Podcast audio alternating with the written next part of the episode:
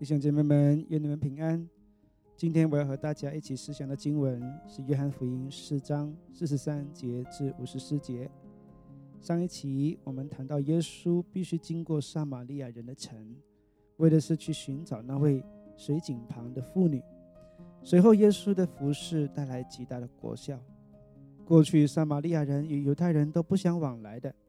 这次，撒玛利亚人却主动邀请耶稣与门徒留下来与他们同住，而且也住了足足两天。在这两天之内，有许多人信了主耶稣，为日后初代教会在撒玛利亚境内的发展打了良好的基础。今天我们要继续看耶稣离开了撒玛利亚城，回到加利利之后发生的事。我们先来读经《约翰福音》四章四十三节到四十五节。四十三节过了那两天，耶稣离了那地方，往加利利去，因为耶稣自己做过见证说，先知在本地是没有人尊敬的。到了加利利，加利利的人竟然看见他在耶路撒冷过节所行的一切事，就接待他，因为他们也是上去过节。加利利是耶稣宣教的主要基地，在耶稣未去耶路撒冷过节前，他已经住在加百农了。加百农就在加利利湖边。那时的加利利人对他并没有太多的认识。直到主耶稣在耶路撒冷做了事之后，加利利人才开始接待主耶稣。接待就是欢迎。其实他们是因着主耶稣所行的神迹而欢迎他，并不是因为他的真实身份而接待他。在约翰福音中，使徒约翰也记录五饼二鱼事件。但约翰加以说明，当时群众来寻找耶稣，是因为饼的事，并不是因为认定耶稣是弥赛亚而来寻找他。在这里的情况也类似，加利利人接待耶稣，也是因为他所行的事，而不是他的身份。在今日这个时代，是否也有一些人来信耶稣，也类似加利利人是为了神迹的缘故呢？是否有人是为了要得祝福、平安、寄托而来信靠他呢？我们若是以自身利益为主而信耶稣基督，就好像加利利人一样接待主耶稣。以利益为主的人，跟随主的道路上无法坚定为主。一旦利益有损，就会抛下了他。在我个人服侍的道路上，遇过许多这样的人。有的人是为了婚礼可以在教堂而来信靠主的。有的人是为了寄托或得以进入天堂，而在生命最后一刻才来信主的。一旦目的地达成，就离开了。弟兄姐妹们，难道我们跟随主不能倾心的爱主吗？四十六节至四十七节，耶稣又到了加利利的迦拿，就是他从前变水为酒的地方。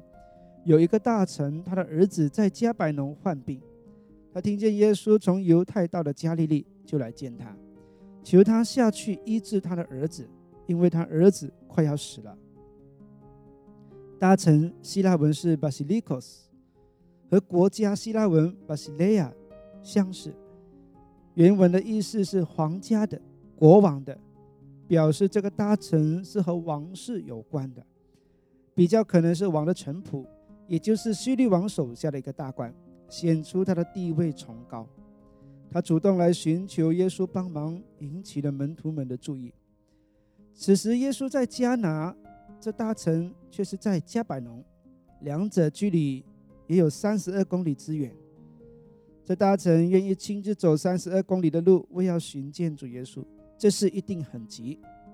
四十七节也特别说明的是，他的儿子快要死了。我个人很佩服这大臣，过去都是别人听他使唤和安排。现在他愿意谦卑来请求一位木匠的儿子帮忙。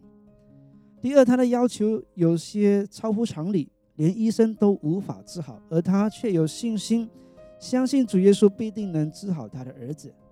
说实在的，他的信心已经超乎一般人的信心了。有些时候，在我们的祷告生活当中，自己都不敢相信事情必然照着我们所求的会发生、会应允了。可是这位大臣却有这样的信心，主耶稣一定能治好。四十八节至五十节，耶稣就对他说：“若不看见神迹，其实你们总是不信。那大臣说：“先生，求你趁着我的孩子还没有死就下去。”耶稣对他说：“回去吧，你的儿子活了。”那人信耶稣所说的话，就回去了。四十八节的你们总是不信的希腊原文显示，加利利人非常依赖神迹。在希腊原文当中有两个否定词，不。希腊文是妩媚 （pisteusente），你们总是不信。第一个词物已经是不，第二个词媚是否定的副词。按照希腊文这是多余的。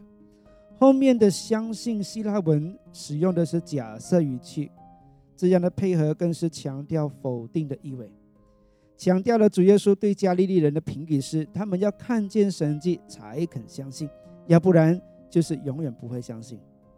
我们中文和合本的翻译有点讲究，就是总是不信，就是要表达希腊文在这里使用双重否定的味道。主耶稣并没有随着大臣回去。只是一句话回答说，他的儿子已经活了。大臣也相信这句话，就回去了。这件神迹让我们看见主耶稣的能力，能够跨越时空的限制去医治病人。五十一至五十四节，正下去的时候，他的仆人迎见他说，他的儿子活了。他就问什么时候见好的，他们说，昨日末时热就退了。他便知道这正是耶稣对他说：“你儿子活了”的时候，他自己和全家就都信了。这是耶稣在加利利行的第二件神迹，是他从犹太回去以后行的。仆人回答大臣说：“他的儿子在末时就好了。”大臣自己心里推算路程的时间，就知道他儿子活了的时候，正是主耶稣说话的时候。大臣的见证证明主耶稣的医治是历时发生。这大臣愿意听见主耶稣的话就相信而离开。